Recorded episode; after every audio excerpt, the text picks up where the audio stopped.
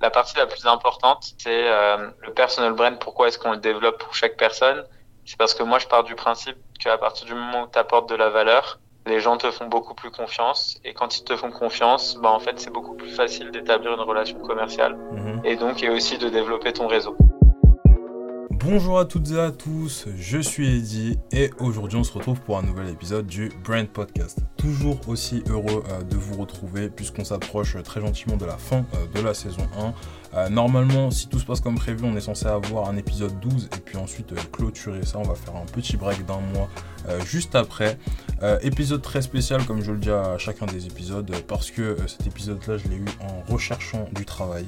Mais du coup, voilà, je ne m'attendais pas du tout à avoir cet invité aujourd'hui et euh, je vais le laisser se présenter dans quelques minutes. Mais avant, pour euh, toutes les personnes euh, qui ne connaissent pas le podcast et qui découvrent sur cette émission, le Brand Podcast est une émission qui a pour but de vous aider à créer les marques fortes de demain, des marques qui sont adaptées aux défis du digital. Sans plus tarder, Guillaume, je vais te laisser te présenter. Salut Eddy et merci pour l'invite. Du coup, je m'appelle Guillaume Moubèche, je suis le CEO et cofondateur de Lemlist un outil qui permet aux équipes commerciales de boîtes B2B de rentrer en contact avec leurs futurs clients. On a lancé ça début 2018 et aujourd'hui on a plus de 10 000 clients dans 85 pays. Euh, on a une croissance à deux chiffres mensuels, on fait plus de 6 millions d'euros de revenus euh, récurrents annuels et tout ça sans lever un euro. Ok, ok, super intéressant. Bon, bah, du coup, euh, tu as déjà euh, donné la date, euh, plus de 3 ans que l'Emlist existe. Je voulais quand même faire un petit retour et commencer par te dire que j'avais vu ton passage sur BFM TV. Et franchement, je trouve que tu t'es bien débrouillé quand même, parce que la télé, c'est pas un exercice simple. Mais voilà, heureusement, aujourd'hui, on n'est pas là pour parler de votre levée déclinée et compagnie. Ça, je vais laisser ça à, LinkedIn, je pense qu'on en a suffisamment parlé. Mais on va parler de comment vous avez fait pour véritablement bah, construire cette marque et et, cette audience hein, finalement que vous avez aussi sur vos différents réseaux. Euh, aujourd'hui au programme, on va parler un peu expérience de marque, mais pas comme le dernier épisode, on va parler surtout point de contact. On va parler aussi un peu de management de marque, notamment de culture, et on va finir par le classique Fast and Curious version brand. Euh, Guillaume, est-ce que tu es chaud? Très très chaud, Eddie. Let's, go. ok, commençons par parler un peu de personal branding. Parce que le personal branding, c'est un truc que je vais mettre plus en avant dans la saison 2. On n'en a pas trop eu encore vraiment dans la saison 1. Euh, mais euh, voilà, comme tu es là, on va parler un peu de ce sujet qui est encore peu abordé. Euh, si j'ouvre l'Emlist, là tout de suite, j'ouvre mon Lemlist, je vois ta tête sur la vidéo de présentation. si j'ouvre la chaîne YouTube de l'Emlist, il y a encore ta tête. Si j'ouvre le LinkedIn de la boîte, bah, tu es aussi sur le LinkedIn. Et si je regarde à peu près 80% des vidéos euh, de la chaîne Lemlist, bah c'est toi. Voilà, encore une fois. Du coup, ma première question pour toi, Guillaume, c'est que en tant que fondateur, enfin cofondateur avec, euh, avec tes deux associés, est-ce que tu n'as pas peur de te rendre indissociable de Lemlist Et est-ce que tu as remarqué des baisses en termes de résultats si jamais bah, c'est pas toi qui produis le contenu Parce que j'ai vu que vous essayez quand même d'avoir des personnes euh, sur le sujet aussi euh, chez vous. Comment ça se passe tout ça? Ah, C'est une bonne question. En fait, euh, pour donner un peu plus de contexte, nous, la boîte, quand on l'a montée, en gros, on a réussi à passer de 0 à 1 million de revenus récurrents annuels, mhm. Euh, où on était une toute petite équipe, donc on était 5 euh, dans l'équipe, et comme euh, j'étais quasiment tout seul à m'occuper de la partie euh, business, marketing, mhm. euh, en fait, la raison pour laquelle je suis partout, c'est juste parce que je faisais tout, en fait. Donc, je faisais la partie market, la partie support, donc avec les vidéos d'onboarding, la partie, donc toute la FAQ à la base, c'était moi aussi où je mettais toutes les vidéos pour montrer aux gens comment est-ce qu'il fallait faire. Pour la partie tuto sur la chaîne YouTube, c'était pareil. Enfin, mhm. et vraiment, euh, j'étais partout parce que juste je faisais tout en fait. Et, euh, et, petit à petit, il y a des choses qui sont restées, notamment euh, certaines vidéos sur la chaîne YouTube. Mais maintenant, si tu regardes sur la chaîne YouTube de Lemlist, mhm. je suis plus du tout présent. C'est d'autres personnes de la team qui s'en occupent. Mhm. Et, et après, par contre, c'est vrai que sur la partie onboarding comme en fait j'ai créé une, la plus grosse communauté autour des sales automation qui s'appelle Lemlist Family en fait, les gens ont vachement associé mon image à la marque et donc, par conséquent, c'est vrai que sur les, les grosses annonces, c'est toujours moi qui les fais et je trouve que c'est bien que ça soit le CEO qui le fasse. Mhm. Après, en termes de performance de contenu, aujourd'hui, euh, mon équipe a, chacun a repris en fait certaines verticales des choses que je faisais comme product updates mhm. ou euh, sinon la partie peut-être plus tutoriel. Et, euh, et, en termes de performance, on voit que ça, ça fonctionne aussi bien. Quoi. Donc euh, là-dessus, c'est ce qui est important en fait, c'est juste de réussir à, à, créer une relation forte avec les gens qui regardent, qui vont aller sur euh, ton logiciel, puisque ce qu'on voyait jusqu'avant avant qu'on nous se lance, c'était que les, les, les, SaaS, donc Software as a Service, mhm. qui sont des plateformes où tu, tu as ce qu'on appelle le self-service, c'est-à-dire que tu arrives, tu crées ton compte et tu peux directement acheter euh, une, la solution. On peut penser à des outils comme euh, Typeform, euh, bah, oui, il y en a plein, hein, des, mhm. des, SaaS, Dropbox, etc. Et en fait, tout ça, c'est très froid, c'est-à-dire qu'on voit pas qui, a, qui est derrière, euh, qui fait partie de l'équipe, qui a créé tout ça. Et nous, on voulait rendre tout ça beaucoup plus humain. Et donc, euh, c'est aussi pour ça que je m'étais mis un petit peu en avant au, tout départ et que ça, on a vu que ça fonctionnait très bien, donc on a continué. Ok, ok. Mais du coup, est-ce que tu pourrais nous partager un peu euh, comment est-ce que vous vous faites en interne pour former tes équipes? Parce que moi, je me mets à la place euh, euh, de, je sais pas, d'un de tes collaborateurs, une collaboratrice qui demain doit reprendre la chaîne YouTube un petit peu sur une série de vidéos qu'on avait l'habitude de voir effectuées par Guillaume. Comment tu fais pour que, bah, je sais pas, c'est cette petite touche, que c'est cette éloquence, que, que qui est la formule pour, pour que ça fonctionne aussi bien? Et surtout, est-ce que tu aurais des outils à nous recommander pour arriver à finalement ramp up ses équipes sur euh, la partie contenu? Ouais, c'est une bonne question. Donc déjà, euh, le premier truc que je fais, c'est que je leur montre mes premières vidéos. Mhm. Comme ça, ils peuvent se dire, euh, voilà, bon, c'est pas grave, c'est pas ouf au départ. L'essentiel, c'est de se lancer et de s'améliorer. Donc ça, c'est le premier truc, parce que bah, mes premières vidéos, elles étaient nulles, hein, on va pas se mentir. On passe tous par là. On a tous commencé quelque part. ouais, c'est exactement ça. Ensuite, j'essaye de mettre des process avec l'équipe sur Notion donc Notion, euh, Notion.so, c'est euh, c'est un outil qui est vraiment bien pour centraliser toute la connaissance et surtout aider les gens à, à reproduire et répliquer les process que toi tu as pu mettre en place pour la création de contenu. Mhm. Donc nous on centralise tout et c'est un petit peu comme ça qu'on fonctionne. Pour les vidéos après de toute façon ça marche toujours en binôme dans le sens où euh, il y a toujours quelqu'un qui crée les vidéos et quelqu'un qui est là pour donner du feedback mhm. afin que avant que ça soit publié il y ait quand même une partie validation. Et après, on essaye aussi de faire en sorte que de toute façon, c'est pas grave, quoi. Il faut publier du contenu et il faut des choses qui soient pas parfaites. Et après, en termes d'outils qu'on va utiliser en plus, euh, Loom, c'est généralement un outil qu'on utilise pour faire des vidéos puisque ça nous permet à la fois d'enregistrer notre écran, mhm. mais aussi de euh, d'enregistrer notre caméra, donc la tête, qui fait que ça rend en fait les, les tutoriels beaucoup plus humains et beaucoup plus sympathiques. Mhm. Ok, ok. J'ai toujours vu euh, Loom utilisé surtout bah, pour gagner du temps plus que ça. Ouais. Mais, euh, mais je pensais pas que c'était quelque chose que, qu'on utilisait euh, même à votre niveau, parce que je sais que vous avez quand même un peu de matos en termes de prod, des caméras, etc. Euh, ouais, ça c'est pour une autre partie, mais ouais, tout à fait. Ouais. On, a, on a aussi ça quand on doit faire des grosses vidéos d'annonces, des trucs comme ça, où là on a un studio vidéo et là tout est fait à l'intérieur. Ok, ok, ça marche. On va continuer un petit peu, toujours sur la partie personal branding, parce qu'il y a un truc que j'ai remarqué euh, quand je vais sur ton LinkedIn, on voit tu as à peu près 10 euh, 000 abonnés, enfin ça c'est après le, le, ban, donc euh, on va dire qu'avant tu avais je sais pas combien, mais qu'on regarde un peu tes équipes, on voit du 5 000, du 9 000, du 10 000, et vous êtes une des rares équipes que je connaisse à vraiment collectivement poster sur LinkedIn, et pas qu'un peu, genre poster vraiment sur LinkedIn. Et du coup ça m'a fait m'interroger, Comment vous, vous avez construit votre stratégie LinkedIn en interne pour pas tous vous répéter sur les mêmes sujets et rester pertinent? Parce que je sais qu'en ce moment, vous êtes en train de recruter aussi euh, pour, euh, pour bosser sur le personal branding d'un de tes associés. Donc, euh, je pense que vous êtes un peu dans ce genre de, de, de, débat en ce moment.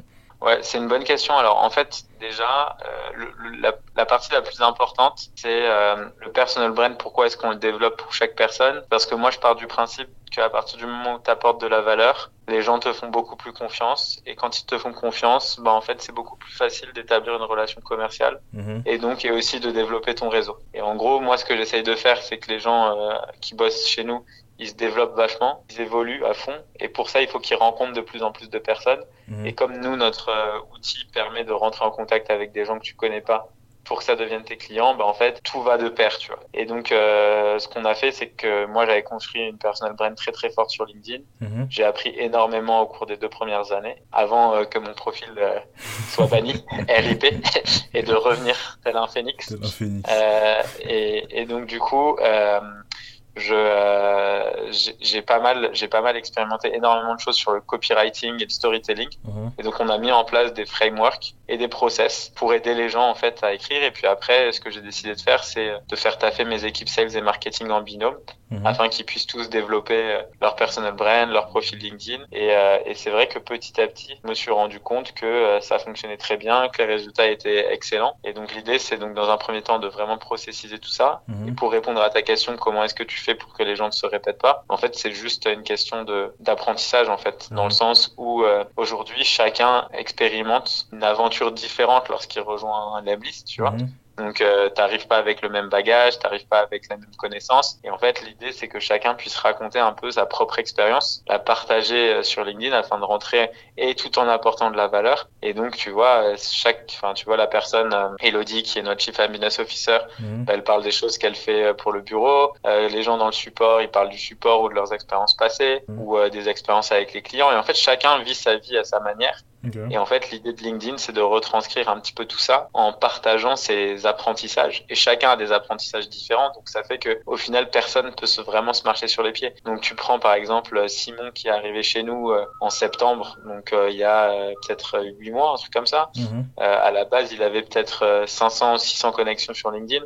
Aujourd'hui, il en a 7 8 000. Il fait des posts qui ont fait un quart de million de vues. Enfin, tu vois, ça, ça, ça va très vite. Et, et ça, c'est bah, déjà parce que euh, on a bien mis les process en place, qu'on arrive à montrer exactement comment faire et qu'il y a aussi l'aide de l'équipe qui permet de, de, faire fonctionner, de faire tourner tout ça, quoi.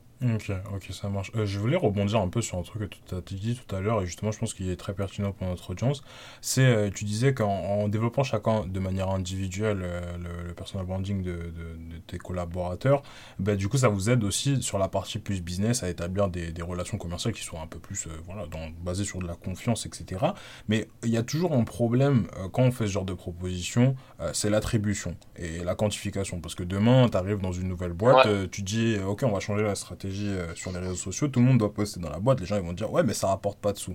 Est-ce que vous, vous arrivez à attribuer en pourcentage, je sais pas si vous avez des KPI particuliers, le volume de new business qui est réalisé grâce aux différents personal branding ou c'est quelque chose qui est en fait euh, très, euh, très euh, en, je dirais, en hauteur et que vous pensez être important par rapport au, business sans pouvoir vraiment l'attribuer? Ouais, en vrai, on n'y arrive pas et je pense que c'est quasiment, c'est se casser la tête d'essayer d'attribuer à genre de, ce genre de choses. Mhm. Il y a un moment, tu vois, où c'est assez marrant. Tu vois, tu as, de plus en plus de startups qui sont, qui veulent être ultra data driven, qui prennent des data scientists pour créer des modèles d'attribution et tout. Mhm. Mais en fait, la plupart du temps, les modèles, ils sont pas précis parce que il y a plein de choses que tu peux pas mesurer et euh, que tu pourras jamais prendre en compte et connaître leur impact. Mhm. Et le deuxième point, c'est c'est mettre des ressources sur des trucs qui n'ont pas forcément d'intérêt. Nous, de notre côté, tu vois, on a une croissance à deux chiffres tous les mois. Mhm. Donc, on n'a pas levé de fonds. On grossit beaucoup plus vite que certaines boîtes qui ont levé des dizaines de millions.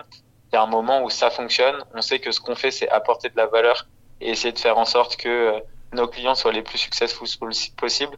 Moi, je pense qu'à partir du moment où tu apportes de la valeur dans ce que tu fais, mhm. que tu aimes ce que tu fais et que tu vois que tu as des bons résultats en business, ça sert à rien de te casser la tête à essayer de te dire ah qui a apporté quoi, combien, tout ça? Ça pour moi c'est une perte de temps en fait. Moi je préfère mettre toute mon énergie dans l'apport et la création de valeur que juste tu vois dans me dire ah ben très bien mon poste il m'a rapporté 10 euros ah ben cool qu'est-ce que ça, qu'est-ce que ça va me, qu'est-ce que ça va me faire en plus, tu vois? Genre, ouais, cool, ça a apporté 1000 euros, 10 000 euros. Bah, très bien, tu vois. Il faudrait que je refasse un poste comme ça. Ouais, mais non, tu vois, genre, euh, je vais pas refaire le même poste déjà, donc ça sera différent. Et je vais continuer, ça n'empêche pas que je continuerai, tu vois, à, essayer d'apporter un maximum de valeur pour euh, aider les gens euh, dans, dans leur quête de liberté, dans leur entreprise ou à, à, grossir tout simplement, tu vois. Ok, ok. C'est comme, c'est comme au casino, en fait. Tant que ça marche, tout sur le rouge en ligne sur le rouge. en l'occurrence, là, ce serait plus le bleu, du coup. Mais euh, du coup, euh, juste pour, pareil, pour finir avec ce sujet, et puis on va passer un peu à la partie 2, je voulais euh, quand même que tu nous partages un petit peu des, des, je sais pas si on peut appeler ça des méthodologies ou des idées que vous avez pour des structures de poste qui fonctionneraient bien sur les réseaux. Parce que ça, c'est un truc, typiquement, dans les boîtes un peu plus corpo, ils ont un peu plus de mal avec ça. Parce que, bah, ok, on peut pas l'attribuer, mais moi, je, je poste quoi? J'ai pas d'idée, euh, ma vie, elle est pas si intéressante que ça, ce genre de trucs. Enfin, il y a toujours plein d'a priori, etc. Comment est-ce que vous, vous faites euh, pour formater un peu euh, le quotidien de, de tes collaborateurs en structure de poste qui sont déclinables et qui fonctionneraient éventuellement bien sur, sur les réseaux? Ouais, en fait, aujourd'hui, globalement, c'est l'idée, c'est de partir d'idées. Mhm. Donc, les idées, pour les trouver, c'est soit tu regardes un peu des... Soit, enfin, ce qui est important quand même, c'est de, de regarder ce qui se fait, tu vois, sur LinkedIn. Donc, déjà, de suivre des gens qui ont des postes qui fonctionnent bien, ça, ça va déjà te donner un peu d'inspiration sur ce qui peut marcher, ce qui peut pas marcher. Après, il y a ce côté, il faut être vulnérable et raconter des vraies histoires. Mhm. Donc, euh, tous les moments où tu t'es senti mal, tous les moments où tu t'es senti ultra heureux, tous les moments. En fait, ça, il faut que tu associes cette émotion à un événement qui s'est passé. Mhm. Et après, tu essaies d'analyser pourquoi, tu vois. Et après, tu regardes si ça peut apporter de la valeur. Par exemple, tu vois, euh, j'ai fait un post là récemment qui avait plus de 2000 likes. Euh, qui a un poste où euh, j'expliquais que au début de l'entrepreneuriat, quand j'ai lancé l'Amlist, ben en fait, euh, genre j'ai arrêté, tu vois, genre j'ai arrêté de voir mes parents pendant longtemps mhm. parce que à chaque fois que je les voyais, ils me, posaient toujours la même question quand est-ce que tu vas te payer un salaire, tu vois? Mhm. Et en fait, comme ça me saoulait de toujours devoir leur dire que ben pas encore, pas encore, pas encore, pas encore. Mhm. En fait, au final, j'ai arrêté de les voir pendant un temps parce que j'avais juste pas envie de répondre à cette question et je savais qu'on allait me la poser, tu vois? Et en fait, tu vois, ça c'était une expérience personnelle que j'ai partagée et donc du coup, et après je mettais une conclusion pour euh, les entrepreneurs qui se lancent. Où je leur disais genre faut rien lâcher, faut persévérer et faut toujours penser au futur et ne pas vous mettre trop de pression. Et après je disais à tous ceux qui posent cette question à leurs potes qui ont entrepris, au lieu de faire ça, essayez de vous poser la question sur euh, comment est-ce que vous pourriez les aider à se lancer et à booster leur business, tu vois. Et, euh, et, donc du coup, tu vois, ça c'était une histoire, c'était personnel. Mhm. Et en gros, après l'idée dans la structure de ton poste, c'est que tu essayes un peu de faire euh, ce qu'on appelle, bon, il y a un framework qui marche bien et qui est utilisé depuis des milliards d'années, c'est AIDA. Mhm. Donc, euh, comment je fais pour attirer l'attention mhm. Donc, moi, par exemple, la première phrase, c'était j'ai décidé d'arrêter, enfin, de visiter, j'ai décidé d'arrêter de rendre visite à mes parents. Mhm. Évidemment, quand tu vois cette phrase, tu as envie de savoir pourquoi, tu vois. Donc là, j'ai eu ton attention. Après, c'est l'intérêt. Donc là, c'est la partie où tu racontes euh, l'action, euh, donc ce qui se passe. Après, tu veux créer du désir. Mhm. Donc, euh, qu'est-ce qui va se passer? Comment faire? Nanana. Donc là, c'est la partie euh, bah, où, où, justement t'expliques un petit peu plus en détail. Et après, la partie action. Et la partie action, là, c'est typiquement qu'est-ce que toi tu peux faire pour aider les gens qui, et qu'ils aient pas à ressentir la même chose que j'ai ressenti, tu vois. Et, euh, et, donc, tu vois, en, structurant un petit peu comme ça ton poste. Et après, pareil, tu vois, le, tu deviens bon copywriter en écrivant souvent. Donc, euh, il faut que tu postes au moins trois fois par semaine au début mhm. pour réussir à avoir. Et, et c'est des trucs qui ça, ça, se perd aussi. Donc, euh, faut jamais arrêter d'écrire. Il faut toujours euh, et en fait, une règle aussi qui est importante, et ça, je pense que c'est aussi une des raisons pour lesquelles euh, il y a beaucoup de gens qui ont du mal avec le copywriting, mhm. c'est que tu vois, quand tu es, quand es à l'école, on te dit de structurer euh, grand 1, grand 2, grand 3, etc., faire une belle intro, machin, machin. Mm Ça marche pas comme ça sur les réseaux sociaux. quoi. L'idée, c'est que chaque phrase te donne envie de lire la suivante. Si j'écris euh, aujourd'hui dans ce post, nous allons parler de pourquoi j'ai... là c'est mort, tu vois, les gens ils s'en foutent. Par contre, si je mets une phrase choc qui me donne envie de lire la suivante et que la suivante me donne envie de lire la suivante et que rapidement je suis arrivé à la fin du poste, bah ouais, là tu vois, j'aurais fait un bon taf de copywriter et ça fonctionnera bien. Tu vois.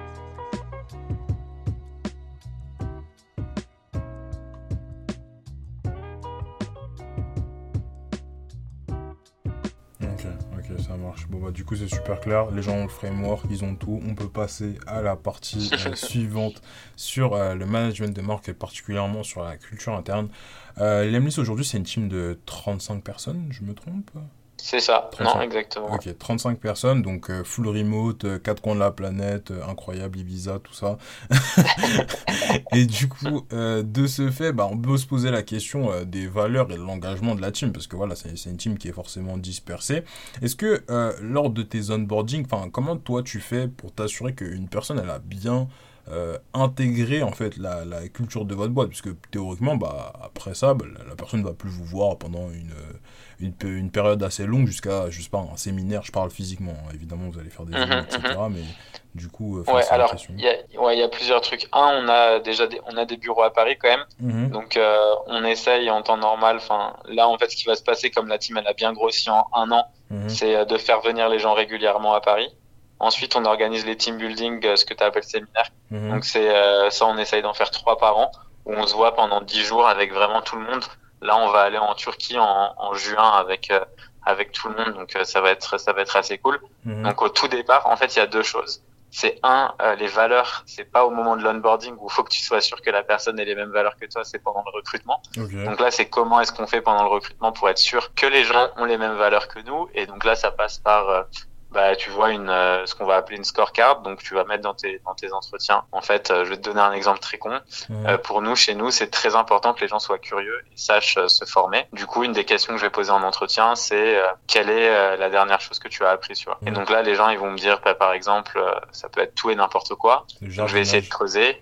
Ouais, si c'est le jardinage, je vais dire, ok, qu'est-ce que tu as appris, tu vois. Moi, je m'en fous que ça soit un truc perso. J'ai juste envie de comprendre ce que c'était, comment tu as fait pour l'apprendre, c'est quoi les problèmes que tu as rencontrés au cours de ton apprentissage. Mhm. Et en fait, en creusant, tu arrives vraiment à voir déjà si, un, les personnes sont curieux mais restent juste en surface, ou c'est des personnes qui aiment aller en profondeur. Et là, tu vois, j'arrive à ajuster et voir si ça fit avec nous. Ça, c'est le premier point. Et après, tu vois, j'essaye de l'aligner avec toutes les valeurs de la boîte. Et euh, donc, une fois que l'entretien est passé et que les gens ont été recrutés chez nous, là, il y a une présentation de Kickstart où j'explique en fait la vision de la boîte, la big picture, ce qu'on a prévu de faire euh, et, ce genre de choses. Et ça, ça permet déjà de mettre en général la présentation d'intro, elle met en général le feu pas mal parce que voilà, tu vois, genre euh, j'explique qu'on est en train de vivre, euh, on a la chance de vivre quelque chose que très peu de personnes sont en train de vivre. J'explique les gros enjeux, ce qu'on a prévu de faire, notre notre vision, tout ça, et ça, ça, ça permet très bien de, faire en sorte que les gens soient ultra motivés au départ. Mm-hmm.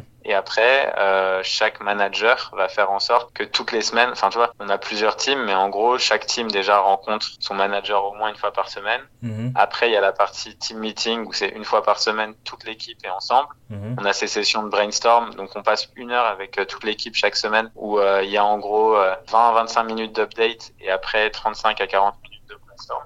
Où mhm. tout le monde peut discuter, tout le monde peut parler, tout ça. Donc en fait, l'idée c'est ça, c'est d'essayer de garder cette culture très présente dans toutes nos interactions. Euh, et, après, en communication, on a deux choses. On a Slack et aussi l'Emverse, qui est un outil que mon CTO a créé, qui est un petit jeu vidéo où en fait, c'est un monde parallèle où euh, tu te déplaces et dedans, dès que tu vois quelqu'un, bah, dès que tu t'approches de lui, en fait, ça ouvre automatiquement ta caméra et sa caméra et tu peux commencer par, à parler, tu vois. c'est et, euh, et, et, ça, c'est cool, tu vois.